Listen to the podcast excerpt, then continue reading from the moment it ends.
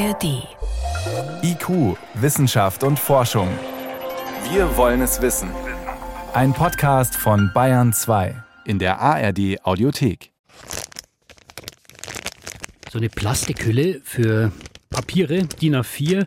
Die hier, die ist schon ein paar Jahre alt und die ist eigentlich, ja, die ist so gut wie kaputt. Also der Kunststoff, der zerbröselt hier schon regelrecht. Bei Plastik, da hat man ja das Gefühl, ja, das ist nicht für die Ewigkeit gemacht. Anderes Beispiel, Plexiglas, da sieht man es auch, das vergilbt in der Sonne oder die Griffe am Fahrrad, die werden dann irgendwann so klebrig. Wie lange muss Plastik halten? Das fragen wir heute, weil es gibt Bereiche, da wird der Zerfall von Plastik zum echten Problem. Bei Kunstwerken und bei Designstücken zum Beispiel. Weil diese Plastikhülle hier oder der Fahrradgriff, da könnte man sagen, ja gut, das nervt, dass es kaputt geht, das kann man aber ersetzen. Aber andere treibt dieser Verfall schier zur Verzweiflung, zum Beispiel in Museen und Kunstsammlungen. Weil da sollen ja Kunst oder eben Designobjekte über Jahrzehnte bewahrt werden. Oder am besten noch jahrhundertelang. Aber keine Chance, wenn es so läuft wie mit dieser Plastikhülle hier. Wie kann man also wertvolle Kunst aus modernen Materialien, wo eben auch Plastik drinsteckt, trotzdem erhalten? Zuerst mal, was genau passiert, wenn Plastikobjekte in die Jahre kommen? David Lowig. Es ist eine ziemlich böse Überraschung im Jahr 2014. Da wird eine Kiste aus einer Kunstsammlung geöffnet diese Kiste soll eigentlich eine Designervase aus einem flexiblen Kunststoff enthalten, doch am Boden der Box liegen nur noch einzelne Teile. Der Kunststoff ist einfach zerfallen, nicht mehr zu retten. Drei Jahre vorher war zwar der Rand der Vase beschädigt gewesen, aber sonst schien sie intakt. Schließlich wird klar, auch andere Versionen dieser Vase sind betroffen, in ganz unterschiedlichen Museen. Was die Vase zerstört hat und wie man noch unbeschädigte Exemplare vielleicht retten kann, damit beschäftigt sich die Kunststoffexpertin Thea van Osten. Es passiert zunächst durch Wasser, durch Feuchtigkeit. Außerdem kann man sehen, dass da jede Menge Säure im Kunststoff drin ist. Jetzt wollen wir schauen, dass wir ein Material finden, das diese Säure sozusagen aufessen kann, damit noch intakte Vasen länger leben. Das ist der nächste Schritt in der Forschung. Man kennt inzwischen einige Dinge, die das Leben von Kunststoffobjekten bedrohen. Licht, Wärme, Sauerstoff, Stress, mechanischer Stress. Sagt Tim Bechtold. Er leitet die Restaurierungsabteilung in der neuen Sammlung, dem Designmuseum in München. Dass Kunststoffe altern, das liegt an ihrem inneren Aufbau. Sie bestehen aus Makromolekülen, also aus riesigen Molekülen, in denen chemische Grundbausteine aneinanderhängen wie die Glieder einer Kette. Doch durch UV-Licht, Sauerstoff usw. So können diese Ketten in kleinere Teile brechen. Dadurch ändern sich auch die Eigenschaften eines Kunststoffs. Manche Materialien werden zum Beispiel weicher, klebriger, andere hingegen vergilben und verspröden. Das hängt nicht zuletzt davon ab, um was für eine Art von Kunststoff es sich handelt. Man unterscheidet ja bei den Kunststoffen zwischen Thermoplasten, Duroplasten und den Elastomeren. Und bei den Thermoplasten, wie der Name schon sagt, das sind also Kunststoffe, die sozusagen Granulat geschmolzen wird, in eine Form eingebracht wird und dann in der Form zum Objekt geformt durch Spritzguss, durch Rotationsguss. Oder auch indem Kunststoffplatten erhitzt und dann in eine Form gepresst bzw. hineingesogen werden. Aus Thermoplasten entstehen zum Beispiel Folien, Joghurtbecher oder Flaschen, aber ebenso Kunststoffgehäuse für Geräte. Das Material ist leicht zu verarbeiten. Allerdings erkauft man das bei Thermoplasten mit einem Nachteil. Die sind dadurch, dass sie eben thermisch schmelzbar sind, auch anfälliger gegenüber Alterungsvorgängen. So können schon bei der Herstellung der Kunststoffgegenstände durch die Hitze Schäden im Material entstehen, also Molekülketten brechen. Und ist dieser Prozess einmal in Gang gekommen, dann kann er sich von allein fortsetzen, weil etwa beim Brechen der Molekülketten Radikale entstehen, also reaktionsfreudige Teilchen, die ihrerseits weitere Molekülketten zerstören können. Bestimmte Zusatzstoffe im Kunststoff sollen solche Radikale möglichst einfangen, bevor sie Unheil anrichten. Auf längere Sicht sind auch Elastomere problematisch, also flexible Kunststoffe, aus denen zum Beispiel Gummibänder bestehen oder auch mancher Schaumstoff oder eben ein Material wie bei der zerfallenen Vase. Weniger Schwierigkeiten macht die dritte Kategorie. Duroplasten, wie wir sie zum Beispiel alle von früher noch kennen, was wir als Bakelit bezeichnen, Das sind Polykondensationsharze, die reagieren chemisch und härten entsprechend gut aus. Ein altes Radio aus den 30er Jahren zum Beispiel, wenn das runterfällt, dann habe ich halt einen herben Bruchschaden, aber an sich ist das Material relativ stabil, wenn man behutsam damit umgeht. Also, es ist ein Wettlauf gegen die Zeit. David Globig über diese Herausforderung, wirklich Kunst aus Plastik zu erhalten. David ist jetzt auch hier bei mir im Studio. David, das ist ja schon ein sehr spezieller Bereich. Wie groß ist denn dieses Problem eigentlich? Also dieses Problem ist sehr groß, denn allein die neue Sammlung in München, die hat weit über 100.000 Objekte in ihrem Bestand und davon sind Zehntausende Kunststoffobjekte beziehungsweise Objekte, bei denen Kunststoffe verwendet wurden. Das kann ein Kunststoffgehäuse von einem Toaster sein oder mhm. von einem Computer, das kann aber auch ein Kunststoffinnenleben sein. Also zum Beispiel ein Polstersessel, der dann vielleicht einen Stoff- oder einen Lederbezug hat, aber darunter steckt Schaumstoff und der macht dann irgendwann Schwierigkeiten. Was macht der? Also ein Material kann tatsächlich seine Elastizität verlieren. Das sind ja Millionen winziger Bläschen und wenn die Wände dieser Bläschen hart werden und man drückt dann drauf, dann zerbröseln die einfach. Das ist fast wie Sand, was da letztlich dann rauskommt und wenn das bei einem Polster passiert, dann federt das einfach nicht mehr, sondern das fällt mehr oder weniger in sich zusammen, wenn man sich draufsetzt. Und da kann es auch einfach reichen, dass der Bezug einfach unter Spannung steht und das ein bisschen zusammendrückt und dann hat man einfach das Problem. Aber kann man nicht auch einfach sagen, gut, das ist ein Gebrauchsgegenstand, ja, der hat halt irgendwann nur mal seine Zeit gehabt und dann danach muss man sich auch verabschieden? Klar, solche Gebrauchsgegenstände gibt es sicher auch, aber auf der anderen Seite haben wir da auch eine kulturhistorische Verpflichtung.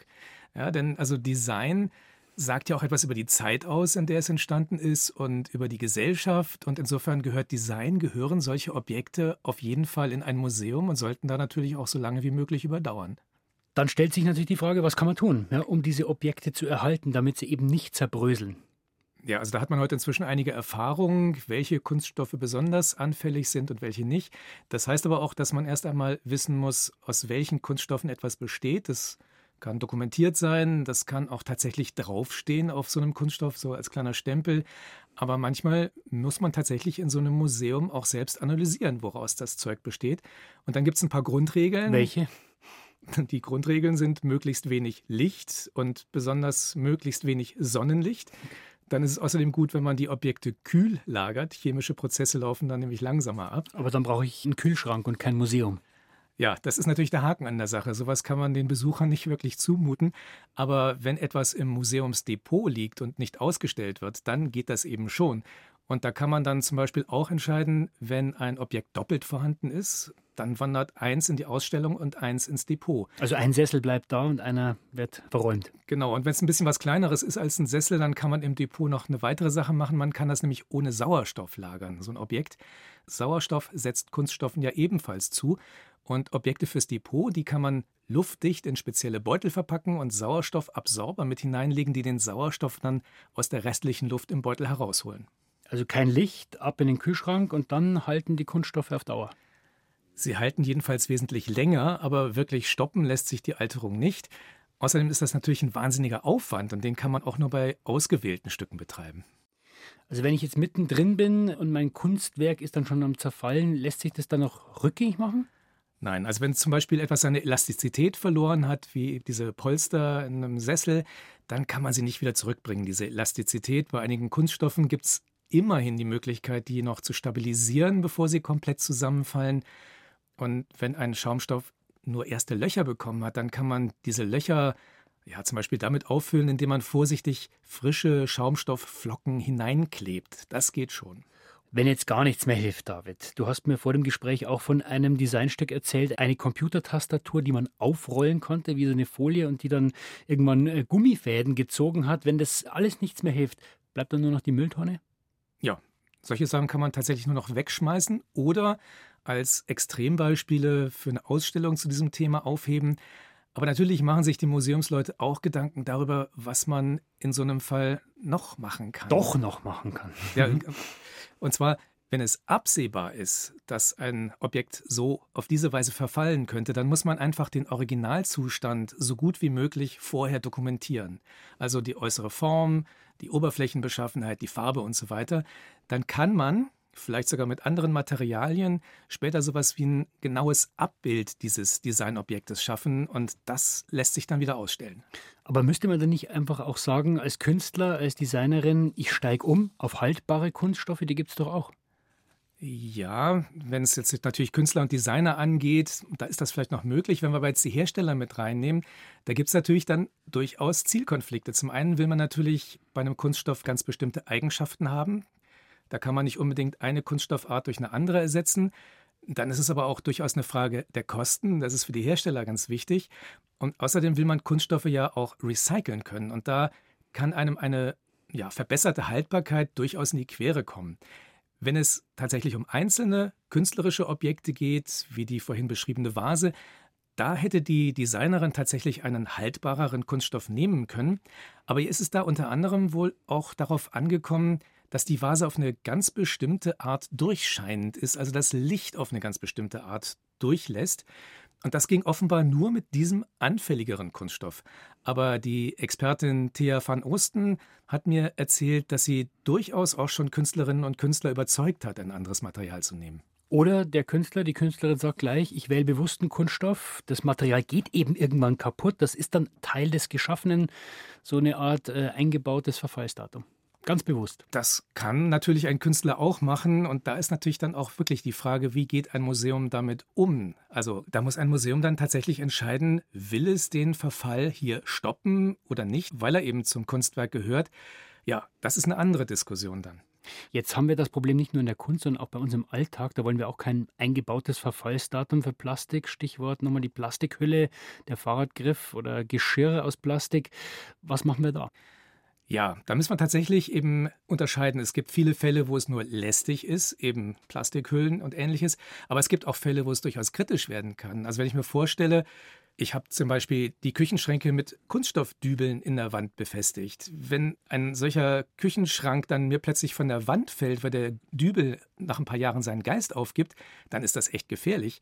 Also da haben namhafte Hersteller deshalb wirklich hochwertige, haltbare Kunststoffe dafür genommen, zum Beispiel Nylon. Und sie testen auch in Langzeitversuchen, ob die Dübel noch nach Jahrzehnten halten. Und es gibt auch inzwischen andere Bereiche, also der Leichtbau etwa in der Auto- und in der Flugzeugindustrie. Da arbeitet man heute häufiger mit Glas- oder Kohlefaserverstärkten Kunststoffen. Und auch die müssen natürlich selbst nach vielen Jahren noch absolut perfekt halten. Das wird in entsprechenden Prüfkammern im Zeitraffer durchgespielt. Und wenn ein Kunststoff das nicht leistet, dann muss man ihn abändern oder es mit einem anderen Kunststoff probieren. Also Plastik lebt auf jeden Fall nicht für immer. Das wird gerade bei Kunstobjekten, Designstücken ein großes Problem, aber auch bei uns zu Hause. Wie man dagegen ankämpfen kann und wie aussichtslos dieser Kampf gerade in den Museen teilweise scheint. Informationen von David Klobig. Ich danke dir. Gerne. Und in die Shownotes, da haben wir euch noch einen Link zu einer Podcast-Folge gepackt. Da fragen wir mal, warum ist es eigentlich bislang so schwierig, Kunststoffe zu recyceln? Und da kommt auch eine Methode vor, die weckt Hoffnungen, und zwar Hoffnung, aus dem Abfall wertvolle Chemikalien zurückzugewinnen. Und wenn euch unser Podcast gefällt, dann freuen wir uns wie immer, wenn ihr uns weiterempfehlt oder einfach nur ein paar Sterne oder ein Abo dalasst. So viel von IQ für heute. Im Studio war Stefan Geier.